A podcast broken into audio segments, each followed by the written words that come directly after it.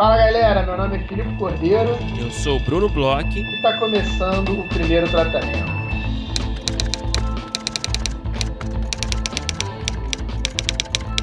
Fala, Brunão! Tudo bem? Filipe Cordeiro, eu estou bem. O Brasil quer saber como você está hoje. Tô bem, Brunão, tô ótimo, tô um pouco cansado aí no pós-carnaval, bastante trabalho, mas a gente vai falar um pouco mais sobre isso daqui a pouco. E agora aí, nesse início de ano, a gente falou bastante nos últimos episódios sobre as iniciativas que a gente está fazendo. E agora a gente está aí num turbilhão no meio das iniciativas rolando, coisas para acontecer, bastante coisa acontecendo enquanto a gente fala para quem está escutando aí o podcast no dia que sai, né, no dia 9 de março. É, hoje, por exemplo, estão abertas as inscrições das rodadas de negócio, né, Bruno? Exatamente. Hoje, na verdade, faz uma semana que as inscrições estão abertas. Então, se você já se inscreveu, parabéns. É um milagre, né? Você que se inscreveu nos primeiros dias e, enfim, você que está certo, na verdade. E tá bombando, né, Bruno? É, assim, tem muita gente que já assinou e ainda não mandou o uhum. formulário, que também é uma coisa legal, porque pelo visto é, já assinou, já está lendo regulamento, já está lendo formulário e não vai deixar para mandar no último dia. É. Mas a gente também já está recebendo bastante projetos, que é uma coisa bem legal, né? Sim, totalmente. Estamos recebendo muitas inscrições, muitos projetos, muita gente que já se inscreveu, que, que já fez o apoio, né? Uhum. É, mas ainda está estudando o gramado, ali, fazendo reconhecimento do campo ali antes de mandar o projeto, que também está corretíssimo. Então tá rolando, não perca tempo aí, né? É, as inscrições novamente vão até dia 28 de março, então tem um tempinho ainda, mas é, não tanto tempo assim. Então, né, já é uma boa hora para você ir pensando, pelo menos, aí em se inscrever. Você que tem um projeto, até dois projetos, né, para nossa rodada. É, estamos com muitos projetos, estamos também respondendo muitas perguntas né, na nossa caixa de e-mail, no rodada primeiro tratamento gmail.com, também nas nossas redes sociais, né? No Instagram também. Se tiver alguma dúvida rápida, assim, você pode mandar no inbox lá no Instagram que a gente responde rapidinho. Então estamos à disposição. E a gente convida vocês mais uma vez aí a escrever é, seus projetos. E, e vai ser legal. Estamos com uma lista aí cada vez maior aí de players, estamos divulgando é, quase todo dia a gente divulga. A gente já divulgou a maioria dos players né, nas nossas redes sociais, ainda faltam alguns. Mas no nosso site, né, no site da rodada, lá no primeirotratamento.com.br, você vai lá em rodada de negócios, já tem uma lista, né, Filipe, de todos os players confirmados. Sim, já tem a lista de todos os players ali e a gente está colocando nas nossas redes sociais um por um. A gente sabe né, que a rede social tem um impacto grande, muita gente é, vê aí como as notícias do primeiro tratamento, mas é o que você falou, a lista completa de players confirmados está no site, você pode conferir já desde o primeiro dia de inscrição, a gente deixou essa lista aberta aí para vocês verem. E Brunão, não é só, né? A gente chegou aí nesse começou o ano, né? Começou o ano de verdade pós-carnaval. Eu curti muito carnaval, então eu acho que eu vou estar um pouco monotemático aqui, falando bastante sobre carnaval. É, mas pós-carnaval a gente sabe aqui no Brasil que começa o ano de verdade. E para começar o ano, para começar aí com o pé direito, a gente já tem dois sorteios rolando, né? Para os nossos ouvintes, eles estão aí podendo concorrer a duas excelentes oportunidades, né, Bruno? Isso, nosso Instagram tá bombando, cara. Tá aqui o celular não para de piscar o dia todo aqui. É, a gente tem, bom, dois sorteios muito legais rolando. Primeiro em parceria com o Writer 51, né? A gente está sorteando em parceria com eles é, uma inscrição é, para o Lab 51, Laboratório de Roteiros do Writer 51, em parceria com a TDC Conteúdo. Então você pode ir lá no nosso perfil, é aquele esquema de sempre, né? Você precisa curtir o post, marcar dois amigos nos comentários, seguir a nossa conta, seguir a conta do Ratio 51 no Instagram. E o resultado vai ser anunciado no dia 11 de março, agora na sexta-feira, então ainda tem tempo de participar. E o outro sorteio é em parceria com a Roteiraria, né? nosso parceiro de longa data a gente está sorteando uma bolsa integral para o curso online, né, o Dirigindo as Palavras, a criação da imagem fílmica na escrita do roteiro, que é ministrado pelo grande, talentosíssimo, pelo ícone e nosso parceiro também, o Guilherme Petri. Então é isso, você pode concorrer aí a uma bolsa integral para esse curso, também no mesmo esquema aí no Instagram, de seguir as contas da roteiraria do primeiro tratamento, curtir o post, comentar no post marcando dois amigos. E o resultado vai ser divulgado no dia 14 de março, na segunda-feira, também no Instagram. Então corre lá, participa dos dois, por que não, né? E boa sorte! É isso, Brunão. É para quem chegou aqui de paraquedas nesse episódio e não conhece, que eu acho que é muito difícil. É, tanto o Petri quanto a galera do Riders 151 é, são parceiraços aqui do podcast, são os apresentadores é, do Cena Aberta, junto com a Carol Santoyan, né? Então, assim, se você quiser conhecer um pouco mais deles, vocês correm lá no, no site do Writers 151, eles têm diversos artigos, volta e meia a gente traz aqui algum artigo para fazer alguma discussão. É, vai aqui no nosso feed, tem é, cena aberta primeiro tratamento, a gente tem um episódio, são, são episódios né, que são para apoiadores, inclusive o terceiro episódio tá para sair aí nos próximas semanas, já tá gravado, eu posso é, contar aqui em primeira mão para vocês, uhum. mas vai aí é, em cena aberta primeiro tratamento que vocês vão escutar um pouco mais do brilhantismo Guilherme Petri, Guilherme Zanella e Jéssica Gonzato, que são é, talentosíssimos um show, né? e amigos, dão um show e estão aí com essas é, é, oportunidades para vocês concorrerem aí no nosso feed. Agora, Brunão, vamos falar um pouquinho sobre nosso dia a dia, né, Brunão? Faz tempo que a gente não faz isso, de vez em quando a gente até faz um pouco mais lá nos conteúdos exclusivos Orelo. A gente é, tem até, faz até um disclaimerzinho aqui, a gente tem é, postado menos conteúdos exclusivos nossos, eu e você, por conta desse turbilhão das rodadas de negócio, a gente está muito envolvido aí com a organização, mas a gente tem lançado episódios é, dos nossos novos formatos de parceiros. Então, ah, nas últimas semanas aí a gente teve boletins órgão que foi aberto, mas a gente vai ter de novo, agora fechado para uhum. apoiadores. Teve aí o Cena Aberto Primeiro Tratamento para apoiadores, que eu já adiantei aqui que a gente vai ter episódio novo em breve.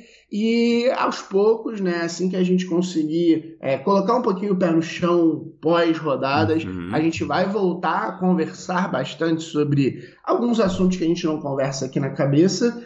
E mais um deles que a gente resolveu trazer para cá é sobre esse nosso dia a dia, né? Que eu acho que sempre é curioso hoje em dia a gente está é, os dois trabalhando em coisas que são ligadas a roteiro, mas que são, de certa forma, diferentes, apesar de se, é, é, às vezes, serem complementares.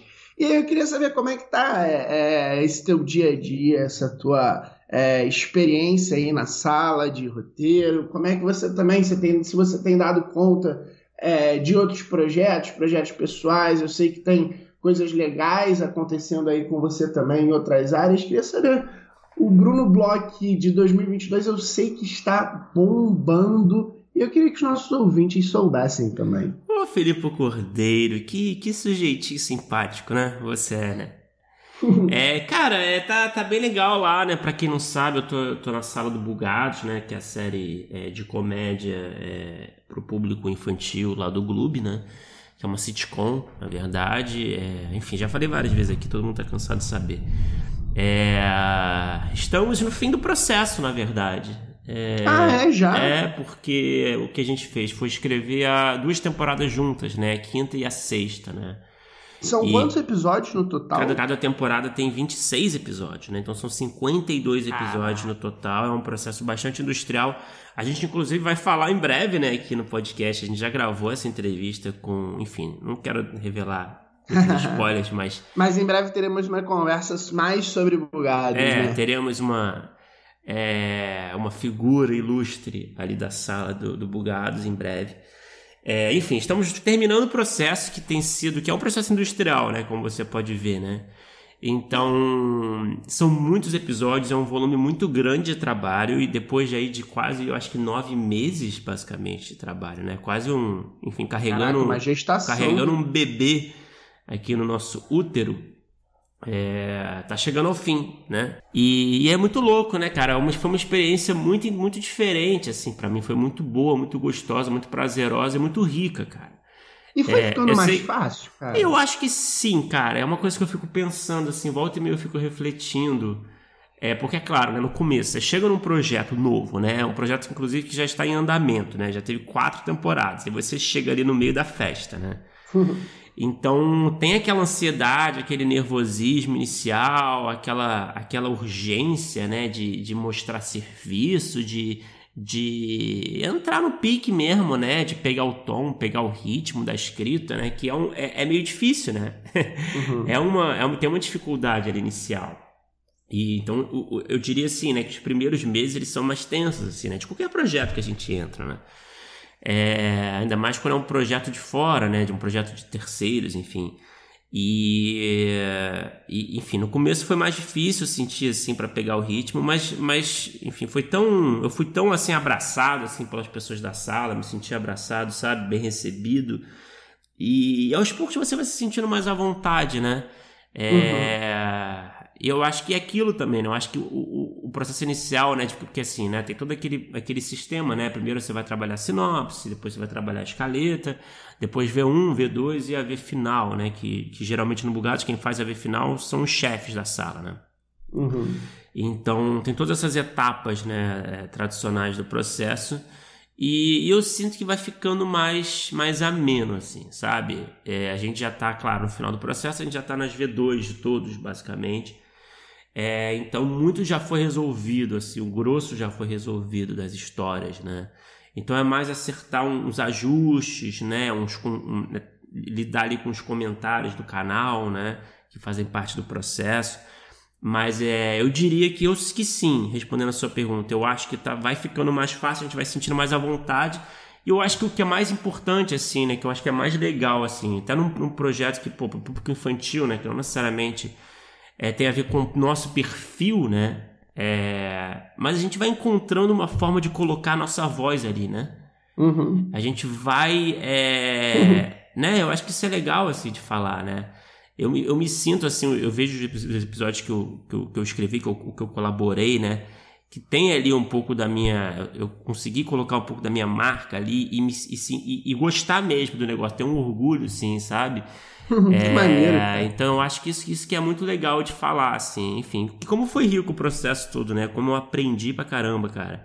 Essa escrita de é, ter pelo menos ali quatro, cinco piadas por página, né? Então, é, tem, tem ali alguns truques né, de raciocínio ali, né? A gente tinha até falado uma vez lá do curso do, do riso, né? Uhum. Da lógica do humor, né? Eu acho que também isso me ajudou muito aquele curso, né? É, mas tem, enfim, é, tem os macetes que você vai pegando e macetes também de história para pensar os beats, enfim. É, então tem sido um processo muito rico e é, e é uma sensação meio agridoce agora, né, no final, né? que é tipo. que é meio triste assim que tá acabando, passo rápido até. Mas é bom também, né, que tem essa. Essa sensação de conquista, né? De puta, a gente chegou até aqui, a gente conseguiu dar conta de tantos episódios, né? Que parecia é... impossível. A gente, no momento, ele parecia que a gente estava meio que afogando ali. E agora a gente está por cima, assim. Então, enfim, esse é o meu é, o meu veredito. É, agora, Felipe, fala um pouco do seu processo, do seu dia a dia. Não sei quanto você pode revelar. Eu acho que muita gente não sabe, né? Mas você começou recentemente a trabalhar num lugar muito legal, é, num, num cargo que eu acho que tem tudo a ver contigo, na verdade, né? É, fala um pouco pra gente, cara, que o Brasil quer saber.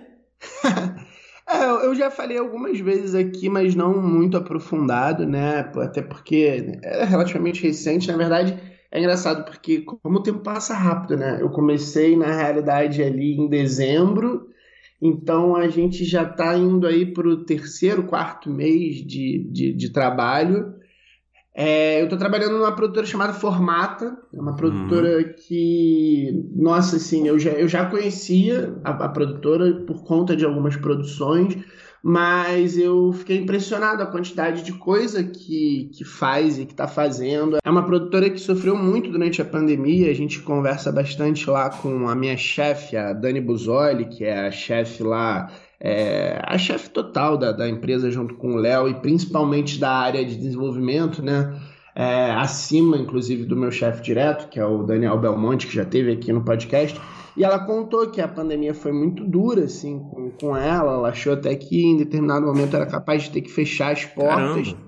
É, sim, uma coisa que, que eu não sabia. Eu fiquei sabendo é, agora, relativamente pouco tempo, né? Durante o tempo que eu estava trabalhando lá.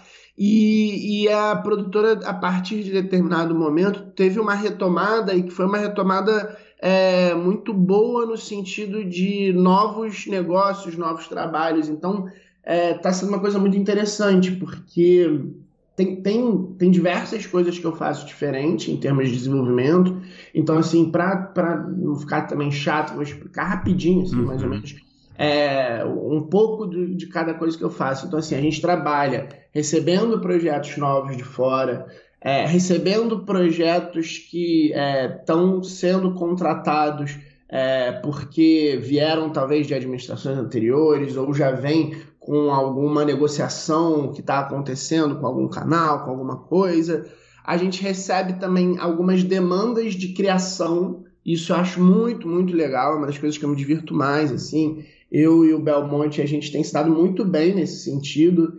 É, a gente senta assim, abre é, uma mini, mini, mini, mini, mini sala e começa a fazer os brainstorms, trocar ideia e, e levantar algumas coisas do zero, que é uma coisa que eu tô adorando, que está sendo muito divertido. Aí a gente também faz um trabalho que também é um trabalho que eu. Todos esses eu gosto bastante, mas criação sempre é muito gostoso, né? E tem um outro trabalho que eu tô achando muito legal também, que é uma coisa que é, eu acho que eu, eu já gostava de fazer antes, que é uma coisa que é, eu já falei, acho que aqui outras vezes, mas é, independentemente da, da, da, minha criação, de, sei lá, escrever alguma coisa do zero, ou a partir de um brief, ou a partir é, de uma série que já existe, de outras pessoas, é, uma coisa que eu acho bem legal que, eu, que, que a gente tem a oportunidade de fazer lá é trabalhar com notas, né? Trabalhar com, entre aspas, o que a gente chama de consultoria aqui, mas na verdade são as notas da produtora. Uhum. Porque é uma coisa que a, a gente é, é, é um pouco ir para o outro lado, é um pouco virar, de certa forma, o inimigo, né? O pesadelo dos roteiristas, uhum. são as notas, né? É trair mas... movimento. mas, cara, eu tô, tenho achado muito divertido e tenho, eu tenho, sei lá achado muito legal essa postura da Formata, que a Formata é uma produtora, é uma produtora de produtores, né? Ela é uma produtora que os chefes, os donos e uma grande parte da estrutura é de produtores, mas que teve um olhar e tem, tá tendo um olhar muito sensível para a autoria. Isso eu acho muito legal. A, uhum. a própria Dani, lá, a dona, ela ela conversou os projetos, por exemplo, que a gente é, desenvolve, manda para os canais, ela sempre faz muita questão é, de destacar a autoria, de é, pensar bastante em roteiristas.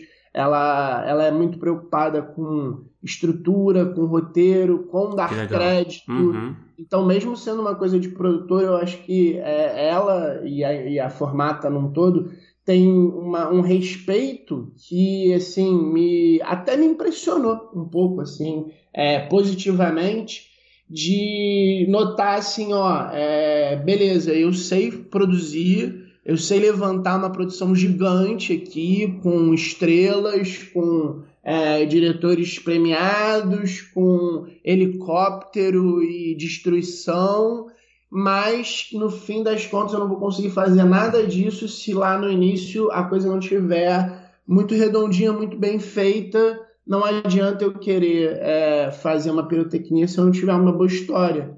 E, e isso eu acho muito, muito legal. Então, assim, a gente está lá numa área de desenvolvimento que está crescendo.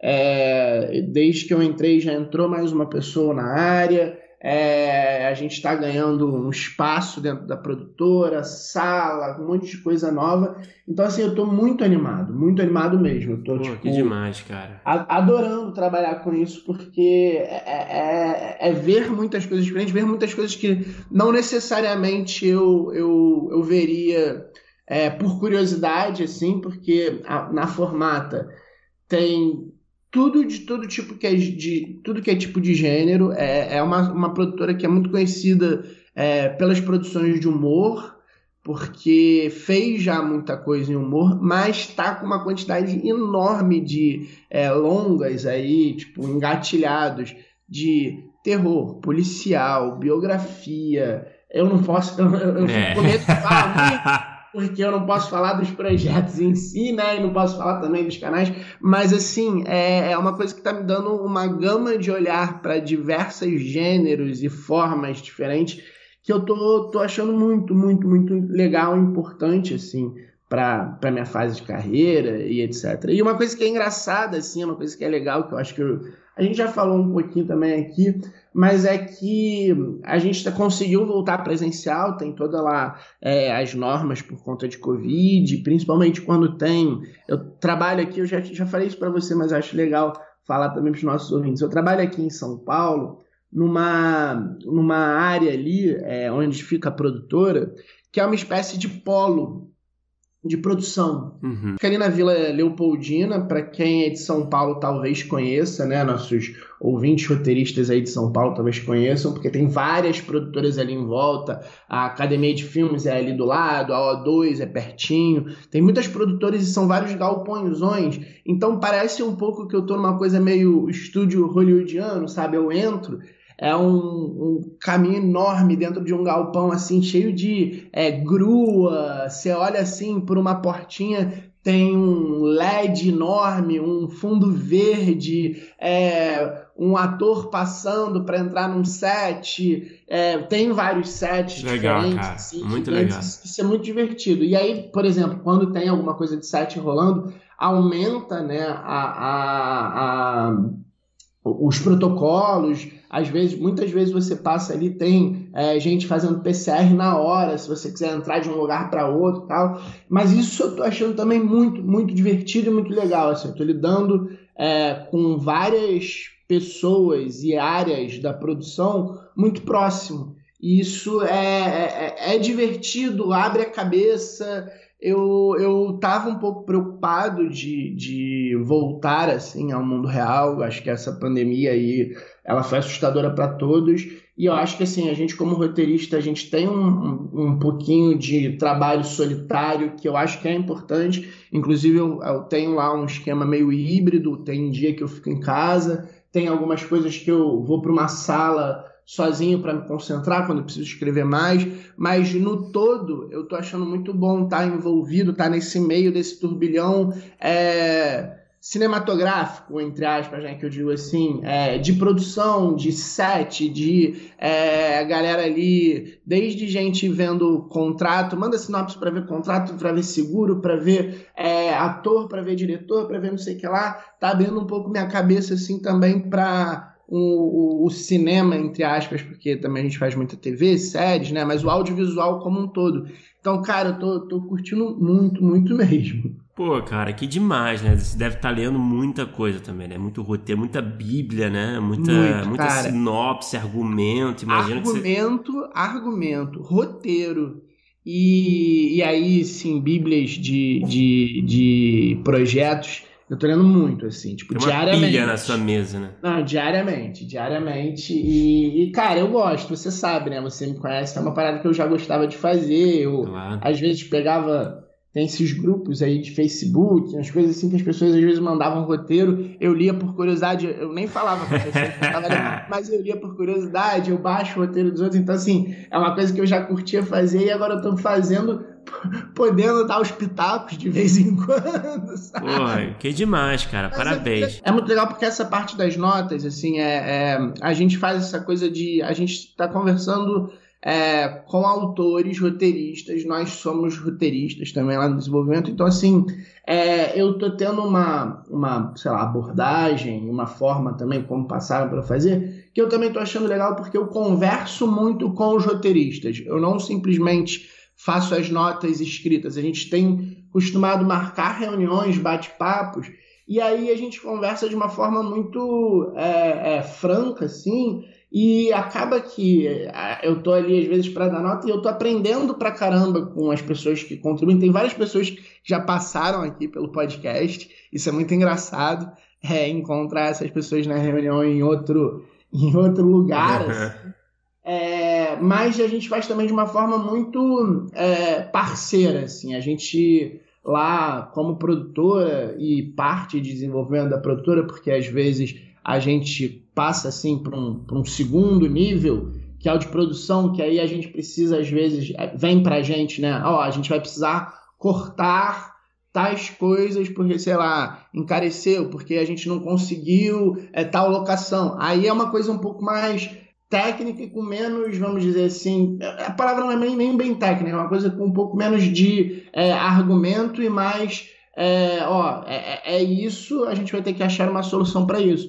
Mas as notas que a gente consegue fazer de roteiro e as coisas que a gente conversa com os autores são muito é, dialogadas, são muito na troca. Então isso também eu estou achando bem legal, porque acaba que eu estou aprendendo bastante também, é, não só lendo, mas com o que está vindo, os às vezes contra-argumentos ou as ideias que surgem a partir das dificuldades. Isso também estou achando bem legal, cara.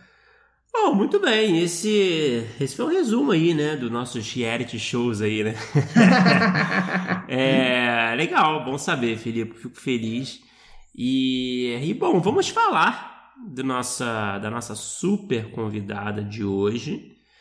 É, a gente teve um papo muito legal com a Alice Marconi. A Alice Marconi é uma grande roteirista. Ela até ganhou o prêmio da Abra, né, de, de roteirista do ano.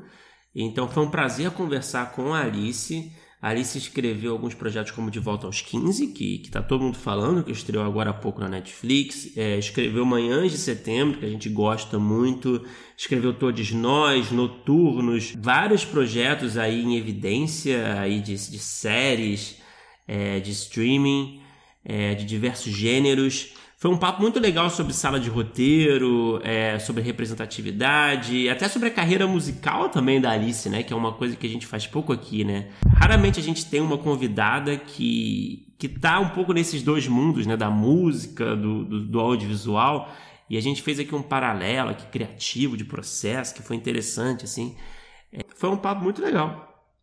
Foi, foi ótimo mesmo, Bruno. É, foi o que você falou, né? A Alice, ela tem essa... É, ela é multifacetada, ela veio da psicologia, é atriz, canta, tra tra traz um monte de é, outros aspectos artísticos e, e acadêmicos para o roteiro. É, trabalhou aí nessas produções todas que são muito interessantes que você falou e conversou bastante sobre é, o que que ela sente falta de assistir, o que, que ela gosta é, de escrever, as experiências. Eu curti muito o papo, eu espero que vocês curtam também.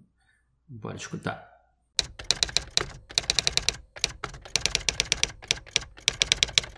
Alice, seja bem-vinda ao primeiro tratamento. É, a gente gosta muito do seu trabalho. É um prazer para a gente ter você aqui. É, para começar a conversa, eu acho que é legal a gente falar um pouco da sua origem, que eu acho que é uma origem bem diferente. Né? Você começou na música, né? Pelo que eu estava entendendo. Eu, aí eu, eu, eu, fico sempre nessa curiosidade, tentando marcar ali aonde que o roteiro entrou, assim. Você já escrevia antes? É uma coisa que você foi descobrindo? Eu queria que você falasse um pouco da sua... Como é que começou, assim, realmente a sua entrada, de fato, assim, é, de outras artes, né? Para o roteiro. Oi, Bruno. Oi, Filipe. Boa noite. Quer dizer, boa tarde, bom dia, né? Não sei que horas as pessoas vão estar ouvindo. Mas é um prazer estar aqui. Muito obrigada por esse convite. Adoro o podcast de vocês. E falando, então, a, da sua pergunta, olha, na verdade, a minha origem mesmo é da psicologia. Eu sou formada em psicologia. Uhum. É, e assim, a minha origem da minha pessoa, né? Eu nasci e cresci no interior, como vocês podem ver, de uhum. São Paulo. é, de São Paulo. E desde muito jovenzinha, assim, contar histórias sempre foi uma coisa que fez parte, assim, da minha vida. Tanto pelo meu pai pescador, que contava os causos, como pela minha mãe bibliotecária, que colecionava mil livros. Ah, então, desde muito novinha, contar história sempre foi uma coisa muito importante para mim e eu tinha a convicção de que eu faria ou audiovisual ou psicologia na, na faculdade. Acabei escolhendo fazer psicologia, mas eu fiz psicologia na USP é, no campus de São Paulo, e ali eu já comecei a fazer muitas disciplinas no audiovisual, né, que a USP tem esse sistema de optativas livres, a ECA é do lado da Psico, várias festinhas juntas, tá e lá eu já fui começando a estudar e ter algum contato com as disciplinas do audiovisual, porque isso sempre foi uma vontade minha. Para além da faculdade, na época, eu comecei muito a fazer vários cursos livres de atuação. É, antes de entrar diretamente no roteiro, eu tenho uma experiência de estudar, é, de fazer teatro, né? Lá no interior também. Então, a minha via de entrada vem pela atuação, né? Dentro do audiovisual. Mas aí, para começar a estudar construção de personagem como atriz, eu comecei também a pesquisar, entender e ler roteiro. Ah, e isso sempre foi algo muito natural para mim também, porque eu, adolescente no interior, crescendo na época do Orkut, tinha várias fanfics. Você escrevia sobre o quê? Ah, sobre várias coisas. Mas tinha vários gêneros diferentes. Tinha terror, tinha romance, tinha um Gossip Girl. Mas era, um fanfic a fanfic, mesmo, assim, a, né, fanfic de... É, a fanfic, eu tinha histórias originais e uhum. tinha uma fanfic de Naruto. era do Naruto. caraca, era do Naruto imaginar. Gossip Girl, né? Que são realmente é, são as duas pontas né, do espectro. Exato. Então, assim, eu acabei é, começando a estudar mais atuação, aí mais roteiro, e na psicologia, a USP é um curso bem teórico, né? Bem cabeçudo, bastante psicanálise. E a gente acaba estudando muita tragédia grega, né? Muita dramaturgia, Freud, Jung, é, são o próprio Jung, né? É, é o pensamento base para o Campbell e a jornada do herói, né? Uhum. E, e, a jornada e o Vogler e a jornada do escritor que né, adapta a jornada do herói, o monomito, para o audiovisual. Então essas epistemologias também era algo que eu estava estudando muito na faculdade e me ajudavam muito a chegar estudar o drama clássico, né? Estudar a tragédia, estudar os paradigmas do Sid Field e começar a ir nesse caminho. Então eu tenho uma entrada no roteiro que vem muito por teoria, por coisas cabeçudas, né? Sempre apaixonada por cinema. E aí, o meu primeiro trabalho foi um trabalho tanto como atriz como roteirista. É, eu acabei vendo um teste de elenco no, no Facebook. Aí eu me inscrevi, fui lá, fui atrás uh, e passei nesse teste de elenco para ser protagonista de um longa-metragem. Seria o próximo. É, então, seria o próximo longa-metragem do Daniel Ribeiro, o diretor do Hoje Eu Quero Voltar uhum. Sozinho. Uhum. Mas esse longa, por desmontes da Ancine, etc, etc, etc, que conhecemos muito bem, nunca aconteceu. nunca foi produzido, né? Ele estava uhum. em pré, mas ele nunca aconteceu, e aí mas nesse processo né, que, de enrolação, de burocracia, de desmonte, de dinheiro promete, mas não chega, é, eu e o Dani fomos fazendo juntos um novo tratamento do roteiro. Então, além de protagonista do filme, eu comecei a, também a ser co-roteirista com ele. É, e aí, apesar desse filme nunca ter dado certo, futuramente o Dani me chama para compor a sala de roteiro de todos nós que é essa a primeira grande sala de roteiro que eu faço de uma série é, como colaboradora de roteiro, que é para a HBO.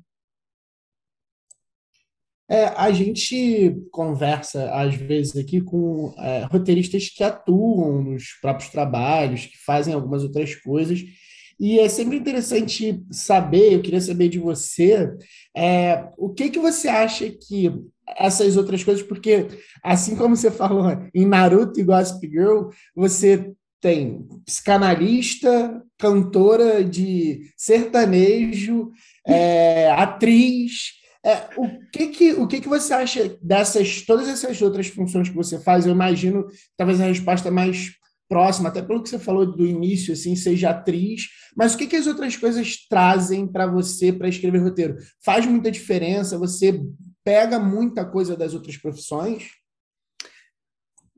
É, eu acho que sim. É, em vários sentidos. Eu acho que como atriz, eu e, e, como psicóloga também, né? Eu sinto que eu tenho um olhar, eu tenho, é curioso isso, eu tenho muita dificuldade de escrever personagens planificadas e não no sentido ruim, porque às vezes a gente saber planificar, a gente saber fazer uma caricatura, né? É interessante para determinados gêneros, para determinados roteiros, funciona.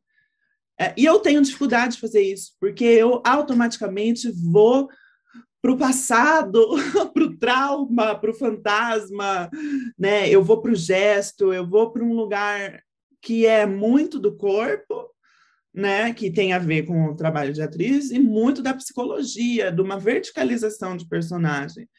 Eu tenho muito mais facilidade de escrever drama, né? De escrever coisas mais verticalizadas mesmo nas personagens, né? Eu tenho, é, é, eu tenho feito muitas dramédias é, e o humor, para mim, é a parte mais difícil de chegar nesses trabalhos. E eu acho que tem a ver com essa minha relação com a psicologia e com a atuação, né? Eu tenho um olhar muito cabeçudo, muito teórico, muito psicológico das personagens. E a parte de música, é... bom, eu, eu, acho que me ajuda de algumas formas, né? Eu sempre faço playlist para escrever. É, eu acho que a, a, playlist, né, a música, ajuda a conduzir o nosso espírito, a nossa sensação, a nossa mente para algum para algum lugar específico, né? Então eu uso muito a música para conduzir emoções quando eu preciso escrever certas cenas, né, ou contextos mesmo, para escrever De Volta aos 15, a série da Netflix que vai estrear agora, é, dia 25 de fevereiro. É uma série que se passa nos anos 2000, e então fiz a minha playlist anos 2000, né? E, então acho que a música ajuda a evocar sentimentos muito úteis assim na escrita, e eu acabo sempre mesmo que a, a, a, trilha, né, a música indicada no roteiro não, não vá para produção, porque né, isso às vezes até dá ruim, assim, as produtoras, os players não gostam muito, mas eu faço sugestão de música, de trilha dentro dentro do roteiro, porque eu acho que a música ela me ajuda a construir o mood, né? A sensação, a emoção. Então, eu acho que tem essa relação assim que eu percebo mais imediata, né? E o próprio processo é, de dramaturgia, de escrita narrativa, para mim, me ajuda muito com a música. Na verdade, a minha grande uh, relação com a música é contar histórias, né? Muito mais do que uma musicista, eu sou uma letrista. Eu componho, tenho uma habilidade muito muito básica, né? muito tosca, com violão, com tocar instrumentos, com teoria musical, né? Eu, eu uso ali a música como instrumento para compor uma letra, né? E contar uma história. E eu estou compondo uma música, eu já estou visualizando o videoclipe, né? Eu já sei a história que eu quero contar muito mais do que a música que eu quero cantar. E isso, de uns tempos para cá, tem gerado muitas perguntas, assim, cada vez mais eu vejo que a música, ela é mesmo só uma extensão da minha carreira audiovisual. Eu não pretendo fazer turnês, fazer shows, né, virar uma cantora. É, a, a, música também exige uma relação muito assídua com as redes sociais, muito é um, eu acho um negócio muito tóxico, assim. É, então, eu prefiro entender a música como uma expressão da minha carreira audiovisual, né? Vou usar minhas músicas para exercitar os meus roteiros, pretendo começar a dirigir, quem sabe, alguns videoclipes no futuro, para eu ter essa escola comigo mesma, né? Enfim, se eu puder chegar, se eu puder sonhar em ser alguma coisa daqui 10 anos, eu quero ser showrunner, né? Eu quero ser diretora roteirista e coordenadora criativa do, da minha série, do meu show. É, você falou das playlists, eu queria saber é, se como é que são essas playlists? É uma playlist para cada projeto? Tem playlist para personagem? Ou é uma playlist para te colocar no mood de escrever? Não, é uma playlist para cada projeto, para cada. É, por exemplo, de volta aos 15 tinha as playlists é, de volta aos anos 2000, né? Então, nostalgia, tudo que evocava essa. O que, que tinha nessa playlist? De bom. Ai, muita coisa, né, gente? Nelly Furtado, Fergie, Avril Lavigne, Black Eyed Peas, era... Sandy Júnior. É disque MTV, né? Total. Né? LS Jack. Tô nem aí. é, então é isso, né? Era uma playlist que setava esse mood de, dos anos 2000 é, quando eu acho que são playlists específicas para os projetos, mas eu também costumo, quando eu estou entrando numa personagem, é, isso como atriz, né, criar a playlist da personagem, e muitas vezes criar a playlist da cena. Né? Eu estou ali na, na, na preparação, estou ali no camarim, estou ali na make, tô, fiz uma playlist para entrar naquele mood daquela cena. Né? E isso também, às vezes, é, essas playlists eu acabo reutilizando para escrever cenas tri, com as mesmas sensações, né? De tristeza, de arrastar chifre no asfalto, de raiva, enfim. Acho que tem. É por, por sensação, por mood e por contexto, né? Por, por projeto. Alice, eu queria falar sobre, eu acho que é um assunto muito interessante aí que você levantou, né, que eu acho que é uma coisa que a gente fala pouco aqui no podcast, porque a gente não tem muita oportunidade de conversar com gente que tem esse perfil, né, que é roteirista, mas também compositora, né, musical, né, que é o seu caso. Eu queria, eu, eu queria entender, assim, um pouco como é que é esse paralelo criativo de quando você vai sentar para escrever, pensar, né, a gente sabe que sentar para escrever um roteiro, você vai pensar, né, no, no roteiro, e, e quando você vai sentar para compor uma canção, é, que a gente sabe no roteiro, né? A gente tem vários elementos ali que a gente sempre, né? Quem é o personagem, quem é o protagonista, o que, que ele quer, né? Quais são, né? Obstáculos, enfim, o que, que ele acha que ele quer, né? O que, que ele quer de verdade. A gente tem uma série, uma série de parâmetros ali na escrita do roteiro. É, e na hora de escrever uma música, eu queria entender um pouco como é o seu processo comparado a esse, sabe? Tipo, é você tem um personagem, uma personagem, uma protagonista da sua história que você está fazendo storytelling ali na música também. É, é uma coisa mais segundo campo, né? É uma coisa mais terceiro campo, porque eu acho que tem, eu acho que é interessante assim, né? Como é que é para você a diferença assim clara assim, né? Eu sei que são duas artes que, que dialogam, você está falando mesmo, né? Mas ao mesmo tempo são artes bem diferentes.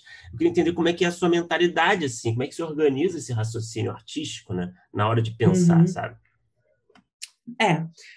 é eu um, acho que até pela minha formação em psicologia, né, e, e eu tenho uma abordagem bem cabeçuda dos roteiros, bem estru, estrutural, né, bem técnica, e acho que também por eu estar trabalhando sempre com séries de streaming, o tempo é uma loucura, é cronogramas absurdos, então a gente tem que entregar e só entrega com técnica, né? Só entrega com esquematização, com organização. Eu sou meio doida das teorias, das, dos manuais, né? Dessa, dessa lógica, assim, mais técnica. E na música é muito doido, porque eu não tenho nada que me apoie desse jeito.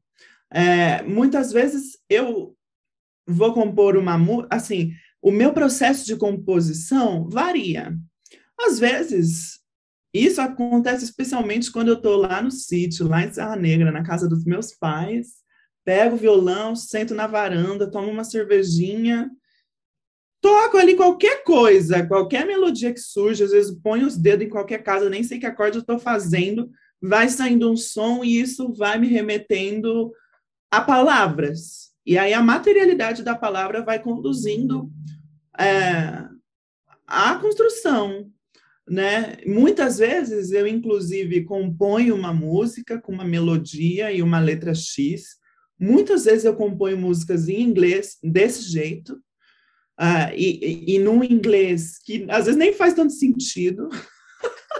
É só ali o som das coisas, Sim. a métrica uhum. das sílabas, a, a, as rimas. Um, e aí, depois, eu reescrevo a letra a partir dessa, desse esqueleto. Ultimamente, isso tem acontecido muito pouco comigo.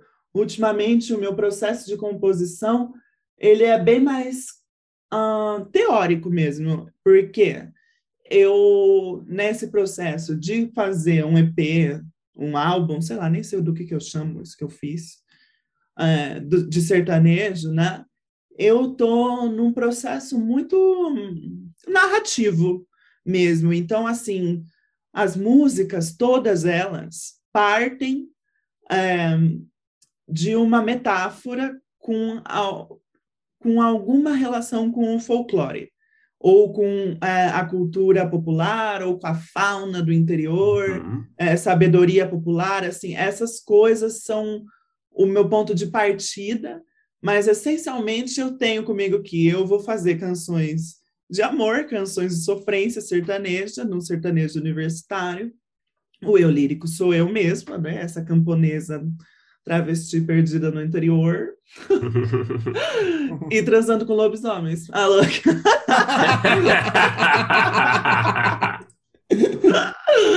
Mas é, é, um pouco isso mesmo.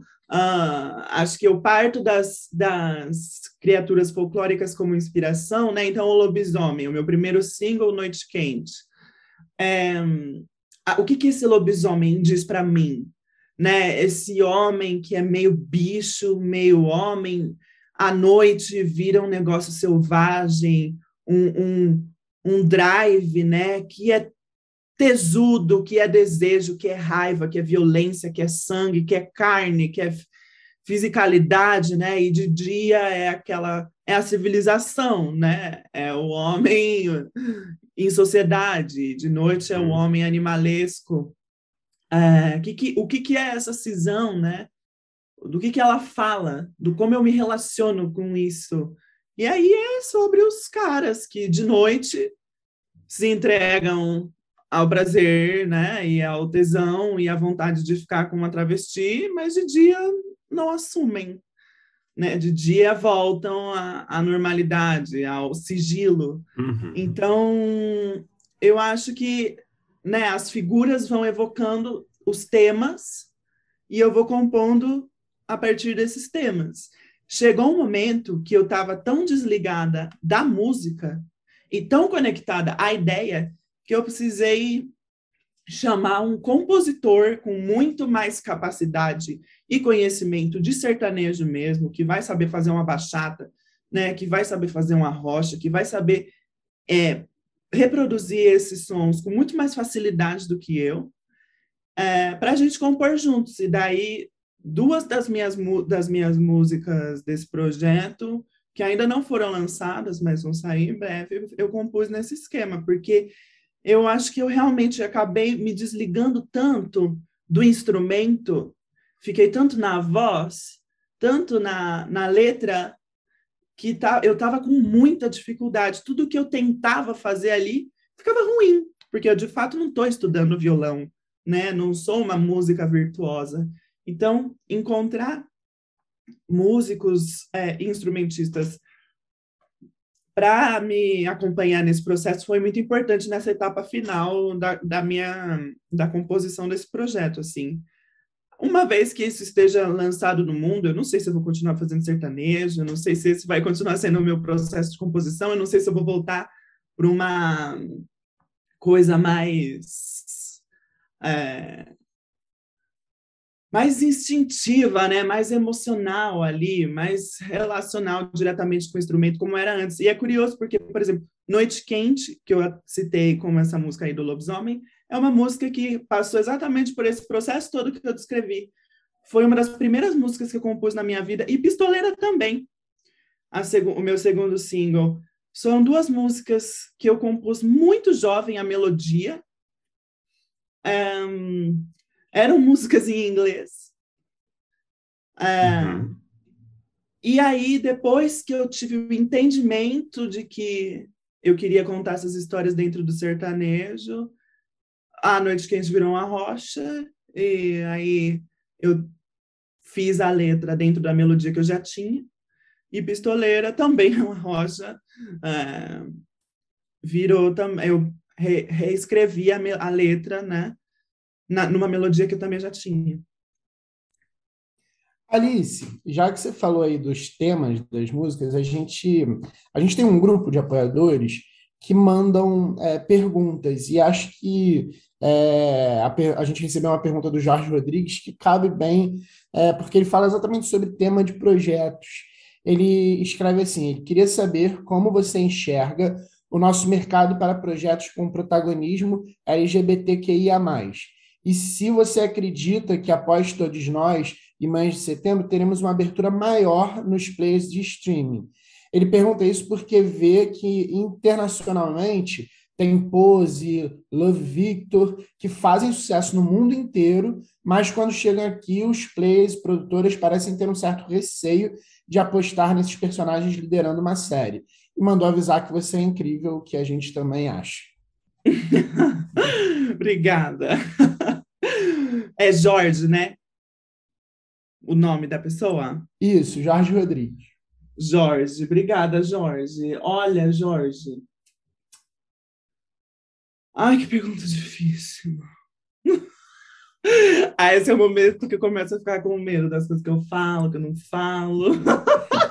Relaxa, que a coisa a gente também. Não, tudo bem. Mas assim, de modo bem geral, eu acho que hum, tá mudando, né? E, e, e eu entrei no mercado de trabalho porque a gente tinha produções que estavam começando a falar desses temas, que estavam tendo protagonismos LGBTQIA+, na frente das telas, né? Os personagens eram LGBTQIA+, mas a equipe criativa sentia a necessidade de ter também um talento LGBTQIA+.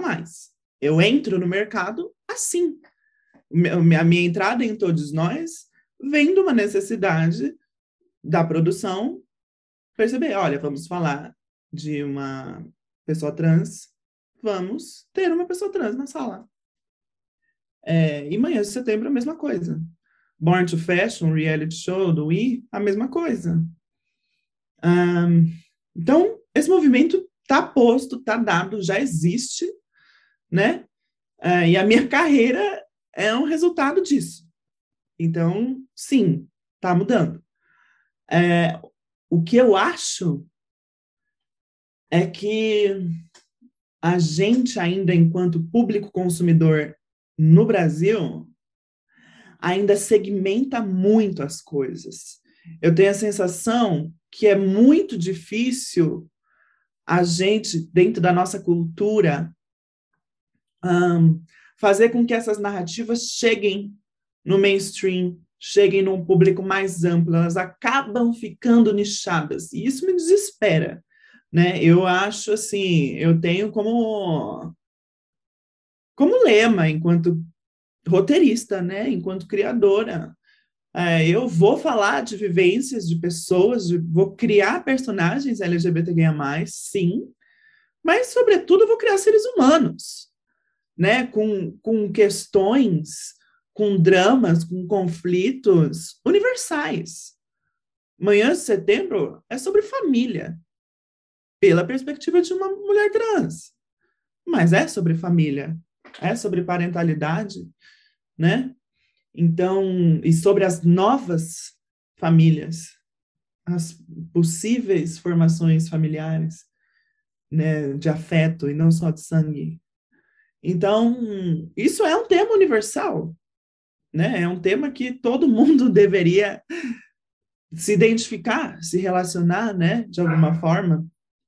É, eu tenho muita dificuldade assim de lidar com uma tradição de dramaturgia envolvendo especificamente pessoas trans agora, né, do tipo a garota dinamarquesa, girl, ou mesmo uma mulher fantástica, cujo arco narrativo das personagens gira única e somente em torno do fato delas serem trans. Não há sentimentos universais que gerem identificação no público. É empatia, mas não é identificação. E eu busco a identificação. Mas eu acho que o mercado brasileiro ainda tem muita dificuldade de operar nessa, nessa lógica. Uh, e não que, por exemplo, manhã de setembro, é, a gente não tenha podido né, fazer isso e falar de pautas universais, de sentimentos, de questões universais a partir da perspectiva de uma travesti preta. Mas não sei se é um sucesso de público, né? É um sucesso de crítica. Todo mundo que assiste ama, mas será que todo mundo assistiu? Assim como todo mundo assistiu, sei lá, Minha Mãe é uma peça? Não, né? Então, como todo mundo assistiu Tropa de Elite, então eu acho que dentro aqui da nossa cultura a gente tem uma barreira que eu tenho muito mais a sensação que está no público mais do que nos especta no, na produção, nos players, na produtora. E aí, às vezes, os players reagem ao público né, a forma com que a nossa cultura consome esses produtos audiovisuais. Que nem, por exemplo, gente, às vezes eu choro e é de raiva, de frustração, e ao mesmo tempo de inspiração, né, de vontade de acreditar que é possível, assistindo, por exemplo, Euforia, onde o casal principal é uma mulher trans, uma travesti e uma menina preta, e não é sobre isso. Elas são ali, estão vivendo outras coisas, e todo mundo torce, todo mundo ama, todo mundo se identifica, todo mundo odeia, todo mundo se relaciona com aquele casal. Sendo que não é sobre a Ru, a, a Ru ser negra e a Ju ser trans. Então, sei lá, é também, né? Não é que esses traços estão apagados e não constituem as personagens. Mas, mas... é uma série sobre vício, né? Mais que qualquer outra coisa. É, mais que qualquer outra coisa. É, é, eu acho, pô, legal você falar isso, Alice. É, falando ainda de representatividade na sala, nas salas, né? Você falou aí, né, que você tem sentido que o, o mercado ele está mais aberto, né, uma diversidade maior por causa dos projetos que também retratam, né, esses universos LGBTIQIA+, né? Então, por exemplo, você falou de projetos que você foi chamada porque eram sobre esse universo. Você acha que roteiristas trans atualmente é, só são chamados para trabalhar em projetos com personagens trans? Você acha que a gente está nesse momento ainda? Ou você acha que tem uma representatividade, assim, um equilíbrio maior, assim, não importa qual é o projeto, qual é o tipo de projeto, enfim? Ó, ainda não me chamaram para escrever um Tropa de Elite. Uhum. E eu também não sei se eu toparia. Tem isso também. Um, mas eu acho que há uma abertura, é, além desses projetos que têm diretamente a ver com esse tema. Eu já fiz Noturnos, por exemplo, que é uma série de horror, que não necessariamente falava desses temas. De Volta aos 15 também, é, que é uma comédia uma comédia dramática. Vai sair ainda, né? Netflix. Vai né? sair ainda, tá. dia 25, daqui 15 dias. É o que com a Maísa, né? É. É, daqui 15 dias não, né, gente? Daqui, dia 25 de fevereiro. Não, é. É, boa lembrança.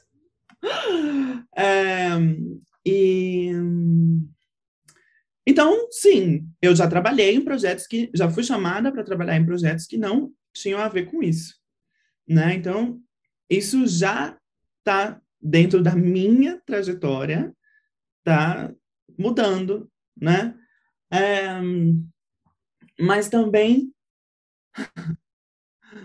não significa que nesses projetos eu não vá trazer a perspectiva de uma mulher trans, né? E não vá nem que eu vá descrever a heterossexualidade, a cisgeneridade, não, isso vai ser escrito a partir da minha perspectiva. Então, está uhum. posto.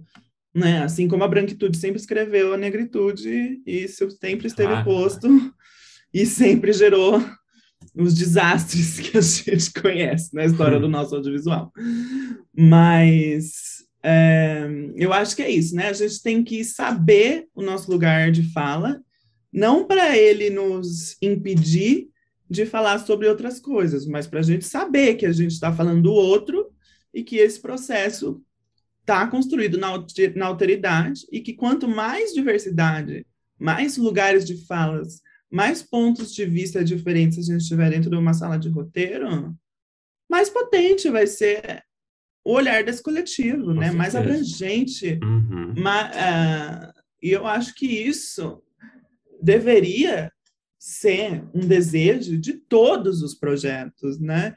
Eu acho que a gente está num momento cultural uh, que, em que isso é muito positivo, né? Em que isso vai tornar o produto mais abrangente, o produto é, vai agradar mais pessoas diferentes, né? Vai chegar em mais pessoas diferentes, vai tocar e desenvolver os temas com mais profundidade mesmo, né? Porque a diferença, a divergência, ela gera, né, um aprofundamento das coisas. E me diz uma coisa, o que que você é, gostaria de assistir e que você acha que o mercado ainda não está apostando? E aí pode ser qualquer coisa, assim, o que que você gosta de ver é, talvez de fora, ou até coisas que não necessariamente têm algum paralelo e que você acha que tem, tem a gente tá, tem uma dificuldade de mercado? Ah, eu acho justamente esse tipo de coisa que eu estava falando agora, né? Projetos que tenham protagonistas negros, protagonistas LGBTQIA+, protagonistas indígenas, é, que não sejam sobre essas coisas, né? Que, projetos de gênero com essas pessoas, tipo um Corra, um Get Out, uhum. um Us. Não existe isso aqui. Né? E acho que o mercado não está muito afim ainda. Uhum. É, um sci-fi, o sci-fi por si só, né? O, na verdade, o gênero por si só eu acho que a gente ainda tem alguma resistência, apesar de ter tido algumas experiências ali iniciais dentro dessa chegada do streaming aqui no Brasil, 3%, né, Cidades Invisíveis, ou, enfim, várias séries de gênero mesmo, né? Onisciente. Eu acho que os streamings estão eles estão abandonando essa estratégia. Eu tenho um pouco essa sensação. Agora é dramédia, é comédia, é drama, é realidade, ou é aspiracional, é leveza. Hum, não sei, eu tenho tido dificuldade de ver projetos hum, de gênero, com personagens ah, trazendo diversidade de gênero e sexualidade. Ah, não sei. E eu gostaria, né? Eu sou a louca do horror, sou louca por Lynch, sou, sou louca por Tarantino, sou louca pelos fetichistas da imagem do cinema. Eu acho que é de, isso é difícil de fazer aqui no Brasil. Acho muito difícil. Muito difícil. Até pela forma com que os streamings estão funcionando. Eu estou falando muito especificamente do streaming. É, também porque é o que tem hoje, né? Porque, sinceramente, hum. acabou o cinema independente, não tem mais. Hum, Eu acho que é muito difícil. Ah, é muito difícil a gente encontrar aqui no Brasil um, um contexto, um mercado que favoreça um pensamento de autor, sabe? Quantas uhum. vezes dentro dos processos de criação, é, as coisas vão acontecendo de uma forma que é impossível ter, quase impossível ter uma coordenação geral de desenvolvimento, né? Raramente os projetos nos quais eu me envolvi tinham uma figura que se aproximasse do showrunner. Minimamente. As coisas estão muito segmentadas, é, a nossa classe de roteiro né está muito maltratada, muito vulnerável a uns contratos leoninos, vendendo direito autoral, né? É, assim, o negócio enlouquecedor. Eu acho, sinceramente, vergonhoso e é um, uma Você acha que a gente piorou? Assim, a gente, você acha que a gente o cenário pro roteirista Não acho que piorou. Piorou. Sim. Eu acho que assim, não acho que piorou, porque a gente tem emprego, a gente tem emprego como nunca teve, mas é um emprego de Uber.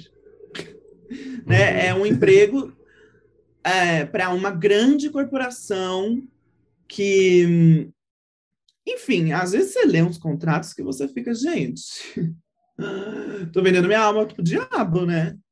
É, então, assim, eu acho que a gente, enquanto classe, tem a Abra, né? E a gente está fazendo esse trabalho, a gente precisa se organizar, a gente precisa se sindicalizar e regulamentar. O streaming precisa passar por uma regulamentação, e aconteceu que é o momento da explosão do streaming, a gente está no desmonte da Ancine. Esse, essa regulamentação nunca aconteceu. E, e eu acho que isso tem consequência direta, direta com a forma que os produtos saem e acontecem e existem. Tipo assim, os tempos em que a gente tem para escrever, para produzir, para filmar, são desproporcionais com a quantidade de uhum. tempo que os projetos gringos têm de desenvolvimento e de produção, a quantidade de dinheiro, a, o respeito à equipe criativa, aos profissionais envolvidos. Tudo isso é consequência de, regula de, de regulamentação. Né? E, e na, os, os, grandes países que estão produzindo as grandes séries agora que estão bombando na Netflix, por exemplo, Espanha, é, Coreia, são países absolutamente regulamentados. E isso produz, isso imprime na tela a qualidade uhum. do produto, né? Então, sei lá, nossa, viajei na resposta, mas eu acho que é isso. Eu acho que falta, falta um pouco a voz do autor, a voz do criativo, o respeito a essas vozes, o respeito realmente ao processo criativo dentro da lógica dos streamings. É muito é uma máquina de moer gente, assim, os processos, né? São muito rápidos, muito intensos. É complicado. Só fazer uma observação, Bruno, rapidinho. Cara, eu, eu concordo, assim, muito com o que você falou. E uma coisa que, que você falou que, tipo, é, chamou atenção é que eu acho que tem, tem esse lado. Eu estava falando outro dia sobre isso. Eu acho que é, é péssimo o que está acontecendo para os autores, para uma questão mais autoral. Por um outro lado, tem uma coisa legal do, desse boom dos streamings, é que talvez a gente esteja vendo umas séries é, com uma grana grande, assim, umas coisas bem feitas, às vezes fora da Globo, que é uma coisa que a gente não tinha. Mas, uhum. é, a, a, por um outro lado, a gente está perdendo não só oportunidade, mas a gente está perdendo um monte de outra coisa por conta desse governo, e, e, aqui só falando em termos de audiovisual, porque é, em tudo que é lugar, né? Impressionante. Mas uma coisa que você falou que me chamou muita, bastante atenção e que, e que realmente está acontecendo com tudo isso é a, a falta de autoralidade, porque acaba pulverizando tanto, né? É, eu, eu até não sei se é bom falar, tanto que eu trabalho dentro, no, no, desenvolvimento, dentro de uma produtora, no, no, desenvolvimento de projetos, né?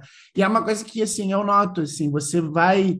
Você pega um projeto que está nascendo, uma ideia que às vezes surge, sei lá, da cabeça de um produtor, pode ser de um roteirista e tal, e ele vai é, se é, pulverizando em ah, o canal agora está de olho nisso, então a gente vai mexer, puxar um pouquinho mais para lá, ah, agora, beleza, consegui um canal, vem notes de não sei aonde, aí chega uma pessoa que é, não estava sabendo a ideia original, aí, pô, tem uma oportunidade, sei lá, com algum artista para entrar, e aí já muda completamente, sei lá, o, o, o escopo do que era e o desejo do que ia ser contado, porque tem uma pessoa querendo fazer, essa pessoa é maior do que o autor, e isso acontece muito, né?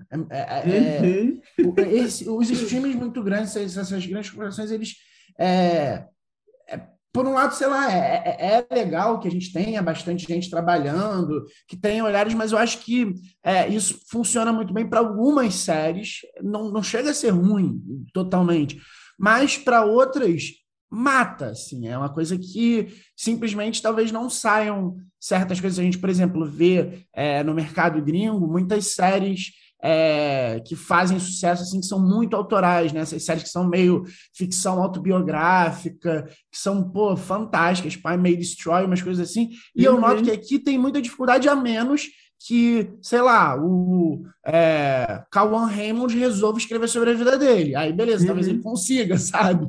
E, e, cara, é impressionante, é muito verdade o que você falou mesmo. Ah, exatamente. É, e, e é, é complexo, né? Porque gera muita frustração. É, assim, eu acho que notes, eu acho que a coletividade do processo é uma coisa maravilhosa. Eu também tenho um pouco de aflição de pensar, quando a gente pensa lá na euforia, que o Sam Levinson dirigiu tudo sozinho, escreveu tudo sozinho, e eu acho que isso também tem consequências. Eu acho que a segunda temporada está muito mais fraca de roteiro mesmo do que a primeira. É, assim, a gente ficou por quatro episódios vendo o Nate, Cass e Mad, tipo, tá, o que tá acontecendo? Para onde vai? Vamos avançar com essa história? Então, assim, também tem consequência, essa, ver, essa centralização na mão de uma pessoa só total, né? Eu acho que a coletividade também constrói coisas interessantes, mas realmente o que eu adorei essa palavra que você falou de pulverização, é, é uma desautorização né, da, da, da verdade criativa dos criadores, dos roteiristas, dos diretores gerais, das pessoas que estão ali coordenando criativamente, em nome do capital, para ser bem sincera, né? Em nome de uma suposta expectativa de um público, ai, vai fazer número, ai, isso não vai ter espectador, ai, aqui no Brasil a gente não vai conseguir fazer as pessoas assistirem isso. Então, eu acho que é um pouco isso, assim, é essa pulverização em frente, tentando, né? E eu acho que é a era dos algoritmos, é a era do TikTok, é a era do Instagram, né? Nossa, tem o desespero dessas coisas, né? Da forma com que esses algoritmos também regem a forma com que a gente consome. Eu fico, eu sinto isso muito forte como cantora, assim. É, não existe a cantora independente sem rede social, sem Instagram, sem TikTok, né? Sem engajamento. É, o número de views no seu YouTube, no seu Spotify é diretamente proporcional à sua presença online. Então, é uma loucura, né? Porque aí às vezes você vê lá que você está tirando uma nude, postando foto de bunda, postando selfie, postando roupa, postando dancinha, para falar do negócio que não. Né? Você tem que jogar com certas regras hoje. Eu sinto que a influência, né? O poder de, da influência e dos influencers, por consequência, mas virou um negócio assim meio assustador.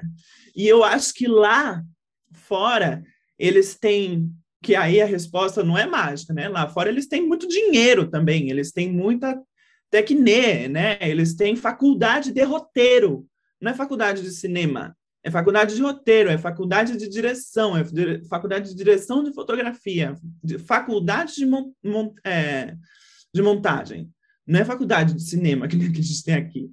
Né? Então, eles têm Tecnê e tem capital, absurdo. É muito fácil para, sei lá, para Zendaya não ficar postando story todo dia, porque tem uma indústria monstruosa de milhões e milhões e milhões de dinheiro que vai fazer a imagem dela e a, a mensagem dela chegar nas pessoas, independente dela ficar assim o tempo todo buscando esse engajamento, né? Então eu acho que é tudo consequência de uma vulnerabilidade social nossa, enquanto país mesmo, né? Da nossa posição no capitalismo mundial tem tem consequência em tudo isso que a gente está falando, né?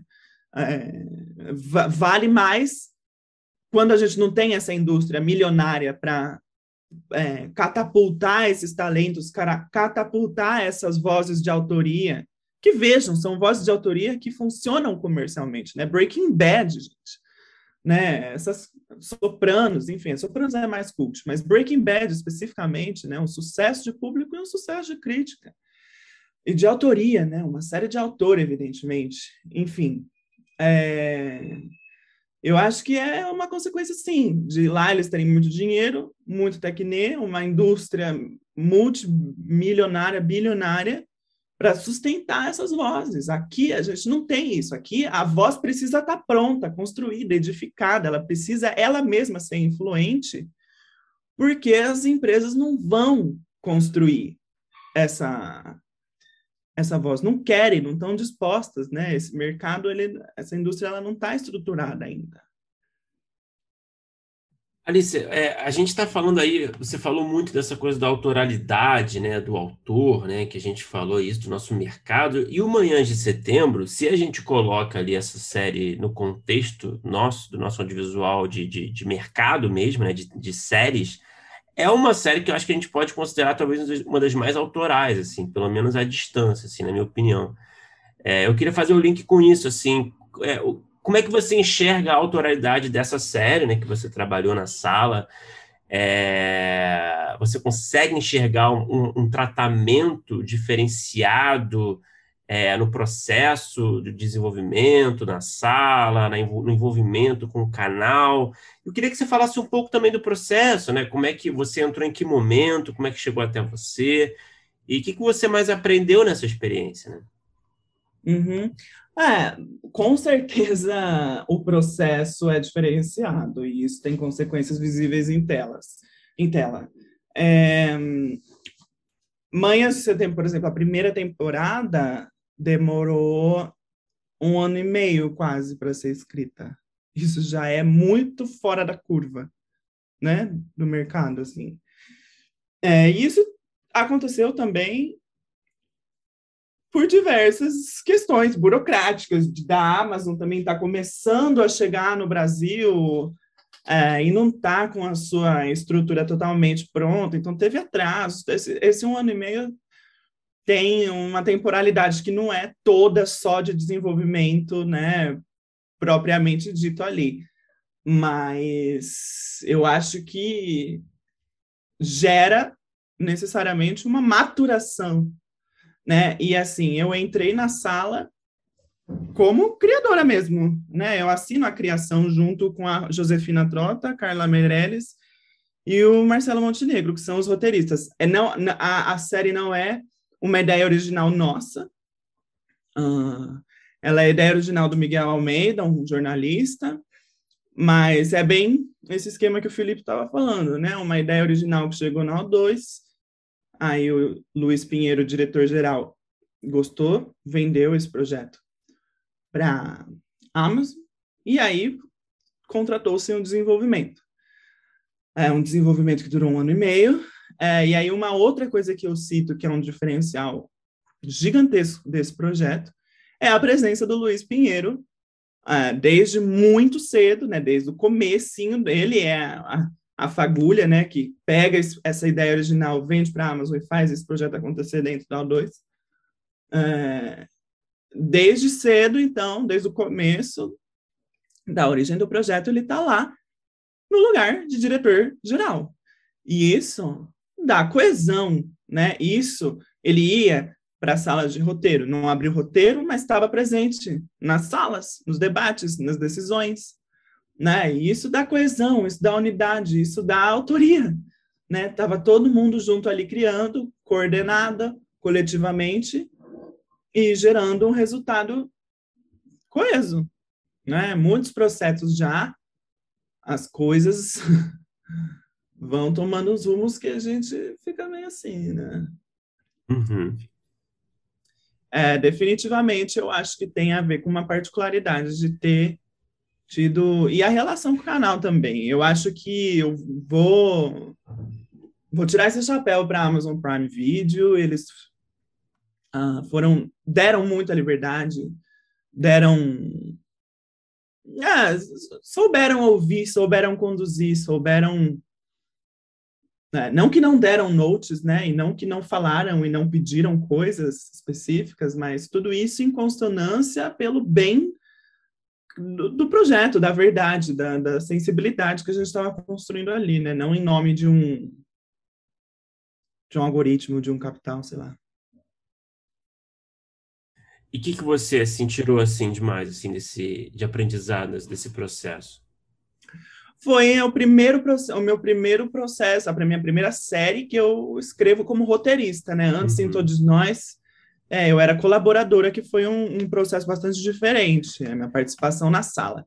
Então, em manhãs, definitivamente, eu acho que eu tiro Ah, muito do que eu sei hoje, né? É o primeiro trabalho que eu assino um roteiro, né? Então, assim, é, nem sei dizer o que, que eu tiro disso. É só muita gratidão por essa oportunidade, pelo, por esse processo, da forma com que ele foi.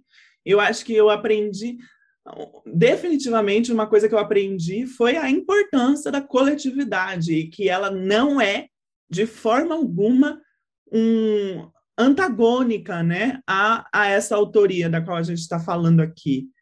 Essa autoria, em, em Manhã de Setembro, ela é coletiva, ela foi coletiva, e é, isso foi possibilitado pelas condições materiais ali do, desse desenvolvimento, né, desse processo Sim. de desenvolvimento.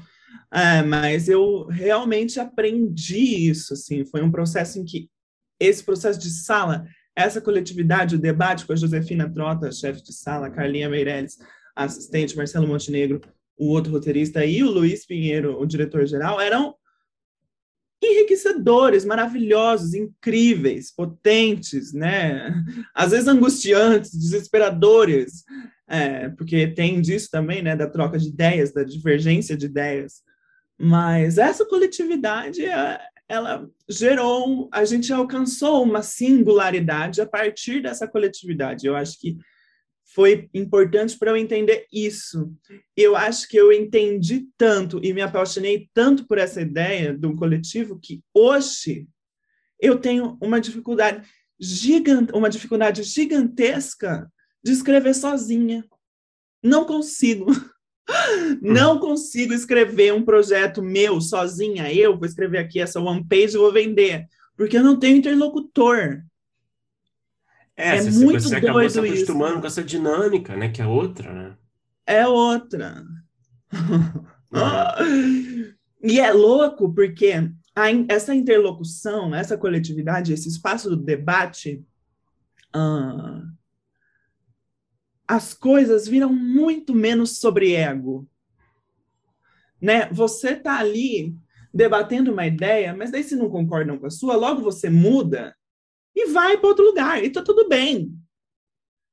Agora, eu sinto que quando a gente está sozinho ali, nesse buraco do autor doido, tomando uísque, achando ali a sua verdade, a história que você quer contar, a mensagem que você vai deixar para o mundo. Que pergunta é essa, gente? Pelo amor de Deus! sabe? Não sei, não sei. Que desespero. Me deixa debater, sabe? Me deixa. É, é, é meio angustiante. Eu acho que eu preciso dessa coletividade para criar uma série um longa, qualquer coisa hoje. Tenho muita dificuldade de bancar minhas ideias sozinha. Alice, é, pô, o papo tá ótimo. A gente tem nosso bloco final, né? A gente faz as mesmas perguntas para todos, tá? Uhum. É, então vamos lá. Qual é o melhor roteiro que você já escreveu, na sua opinião? Pode ser um longa, pode ser um episódio de uma série, uma série, um curta, pode ter sido feito, pode não ter sido feito, vale tudo. Hum. Bom, uh, eu é que assim, em manhã de setembro, a gente tem uma divisão ali interna de abrir escaleta, abrir roteiro, mas no fim todo mundo contribui muito com o roteiro de todo mundo. É, definitivamente, esse é um dos projetos que eu mais me orgulho de ter escrito e que eu olho e falo, nossa, arrasei, arrasamos. É, e assim, especificamente cenas, né? Porque daí, como eu disse, tem tem essa escrita mais colaborativa. Ninguém assina em Manhã de Setembro um episódio um episódio só, né? Os três roteiristas assinam todos os episódios. Então, a gente tem essa coisa das cenas, é, que cada um né, se implicou mais profundamente, assim, e uma delas é quando tá a Cassandra, a Lin, a, a Lin, né, coitada, a Pedrita, e a, a Roberta conversando juntas no quinto episódio, falando sobre o amor né? E o amor é ou não é para as travestis, esse debate sobre a afetividade das mulheres trans, isso é uma das cenas que eu mais amo e que muitas pessoas falam dela para mim, né? Nas redes, nos, nas vidas por aí. É uma cena que reverbera muito nas pessoas, especialmente em pessoas LGBT, em travestis e mulheres trans.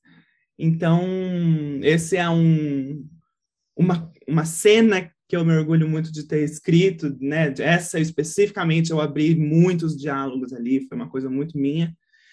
Uh, eu gosto muito também do de, da série Noturnos, né? Eu acho que a gente chegou ali numas liberdades interessantíssimas, numas coisas interessantíssimas com horror, como eu disse, eu amo horror, sou a louca do gênero, é, e foi um exercício muito gostoso, assim, dos dois episódios que eu escrevi, talvez o que eu mais, o que tenha sido mais difícil também, acho que esse talvez tenha sido o episódio mais difícil que eu escrevi na minha vida, que é o, A Pedra que Brilha, o segundo episódio. Esse foi uma escrita bem dividida, né? Cada roteirista escrevia bem sozinho o seu episódio. E hum, foi tão difícil, para mim era tão difícil falar de horror no contexto da escravidão, porque como é que a gente fala desse horror sem reproduzi-lo, né? Para mim, por exemplo, hum. eu tenho pânico daquela daquele filme é, 12 anos de escravidão, né? Com aquelas cenas de tortura, aquele negócio é quase um fetichismo pela violência, né? Um, é, quase uma reprodução dessa violência que foi vivida, que está num tom de crítica, mas ao mesmo tempo a própria é, exibição dela gera coisas, né, que são complexas. Um, um exemplo disso para um outro exemplo disso para mim que eu acho detestável a forma com que opera é o, ai, esqueci o nome, gente, o filme do Gaspar Noé, lá, Irreversível aquela cena de estupro de 13 minutos. Acho aquilo, assim, de um mau gosto horroroso, assim. Eu prefiro assistir derreter o olho da gata lá no hostel do que aquilo, né? Enfim, sei lá. É...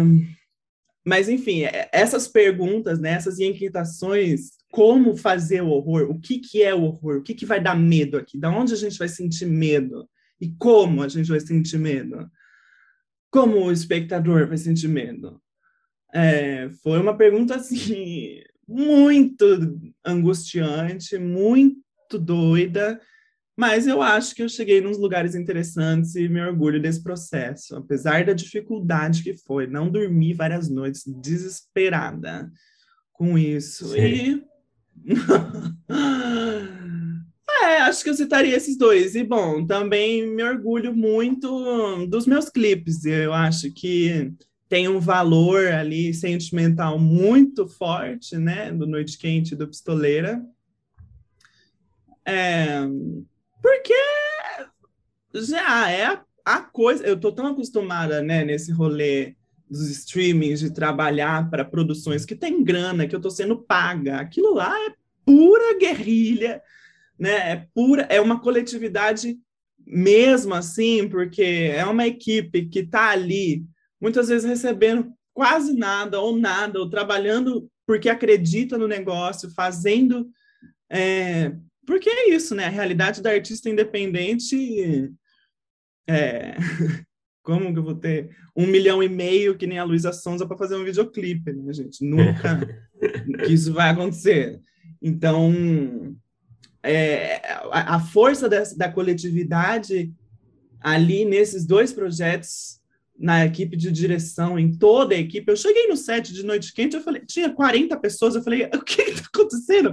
Como assim? É o meu primeiro single, tem 40 pessoas aqui, tem a câmera da NASA, tem, tipo, o Tomás Aquino, tá? É o lobisomem. Sabe, o que está acontecendo, gente? Como assim?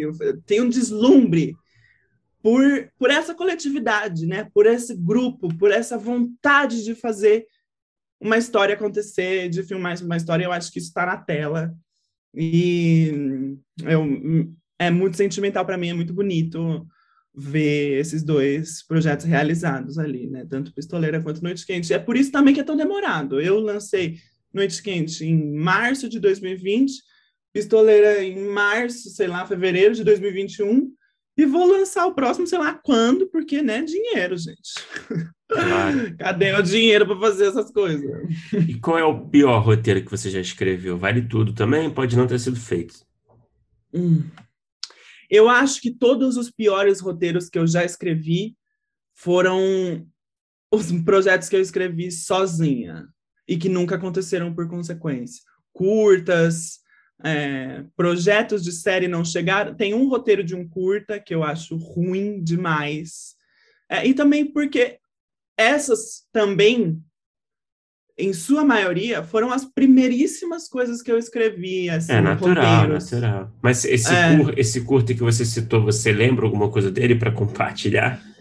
Lembro, lembro. É, é assim, é que era eu tentando fazer a, a Lynch, né? A, a David Lynch. Era. Quando a gente é pretencioso demais, aí é, aí é meio esquisito. Aí as coisas ficam ruins.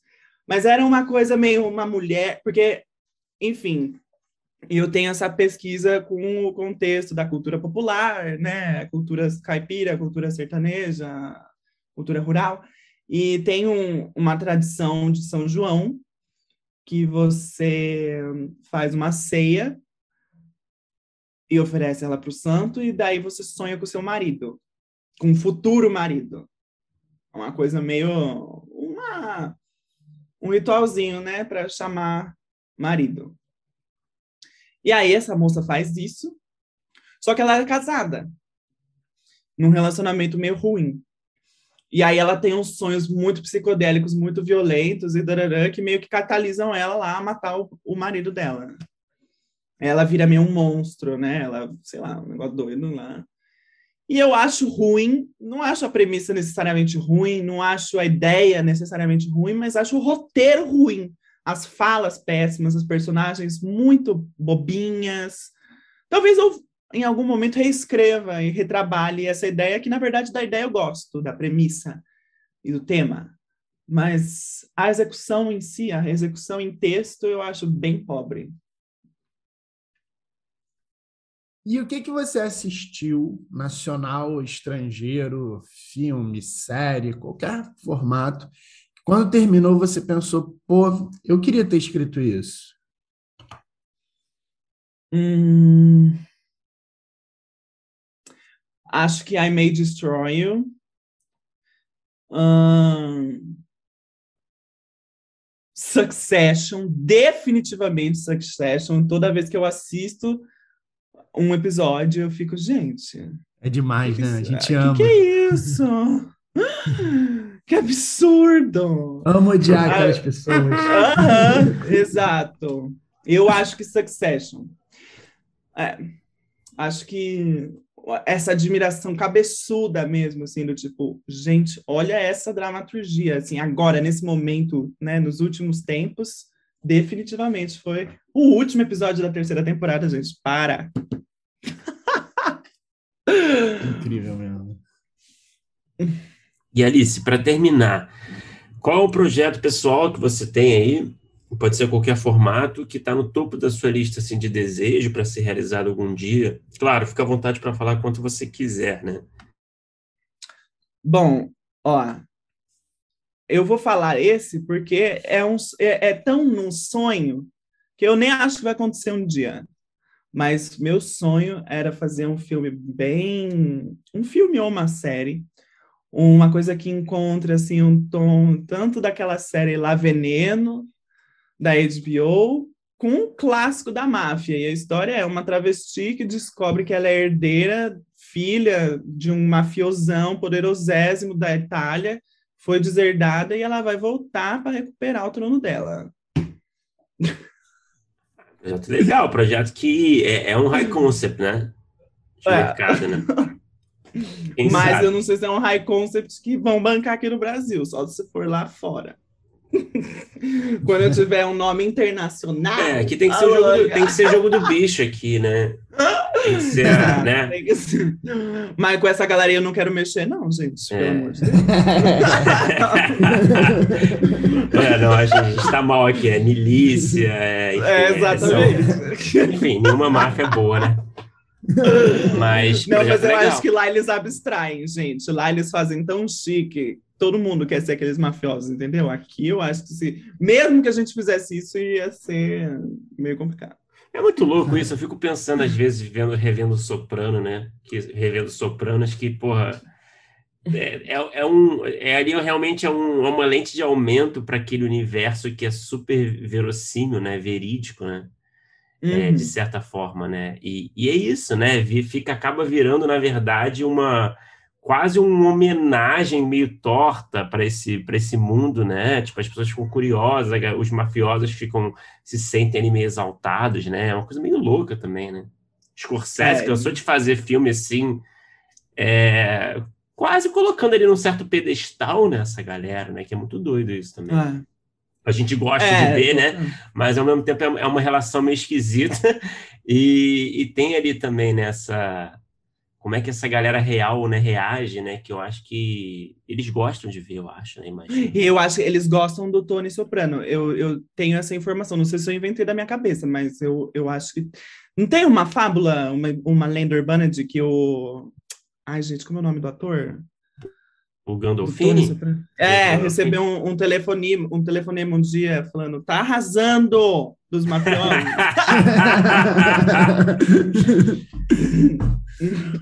Não, Pô, isso na minha cabeça é muito verdade, se não se for lenda. E é muito engraçado, porque você, você lembra, tinha um, não sei se vocês viram tudo, mas tinha uma temporada aí que o, algum dos personagens, acho que era o, o Christopher, né? Ele começou a virar produtor de cinema, né? Então tem uma coisa da máfia com o cinema ali que é muito engraçado também, né? Ele tem um link ali, né? Que eles Total, gostam de é se meter nesse universo, né? Então, é, eles gostam de se ver ali nas telas, né? Uhum. Mas. Total. Mas o projeto, pô, super legal. Tomara que role algum dia, Alice. Tomara. é, a gente fica na torcida e, pô, super agradece. Obrigado por falar com a gente. Ah, eu que agradeço esse papo, gente. É sempre bom falar, né? A gente elabora e pensa tantas coisas. Então, muito obrigada por esse papo, por essa plataforma. Amo o podcast de vocês. Muito obrigada por esse trabalho responsável, né, gente? pensado, elaborado, tão diferente de certas coisas que a gente vê por aí. Né, Flo? Alô? final, esse final é marcante aqui. É, não, é foda, né, cara? A gente. Enfim, né? Esse assunto é muito louco mesmo, né? Acho que rende uma conversa longa aí. Todo mundo tem muito o que dizer, né? É. Mas, enfim, Alice, brigadão. Ah, gente, eu que agradeço de verdade. Adorei, adorei.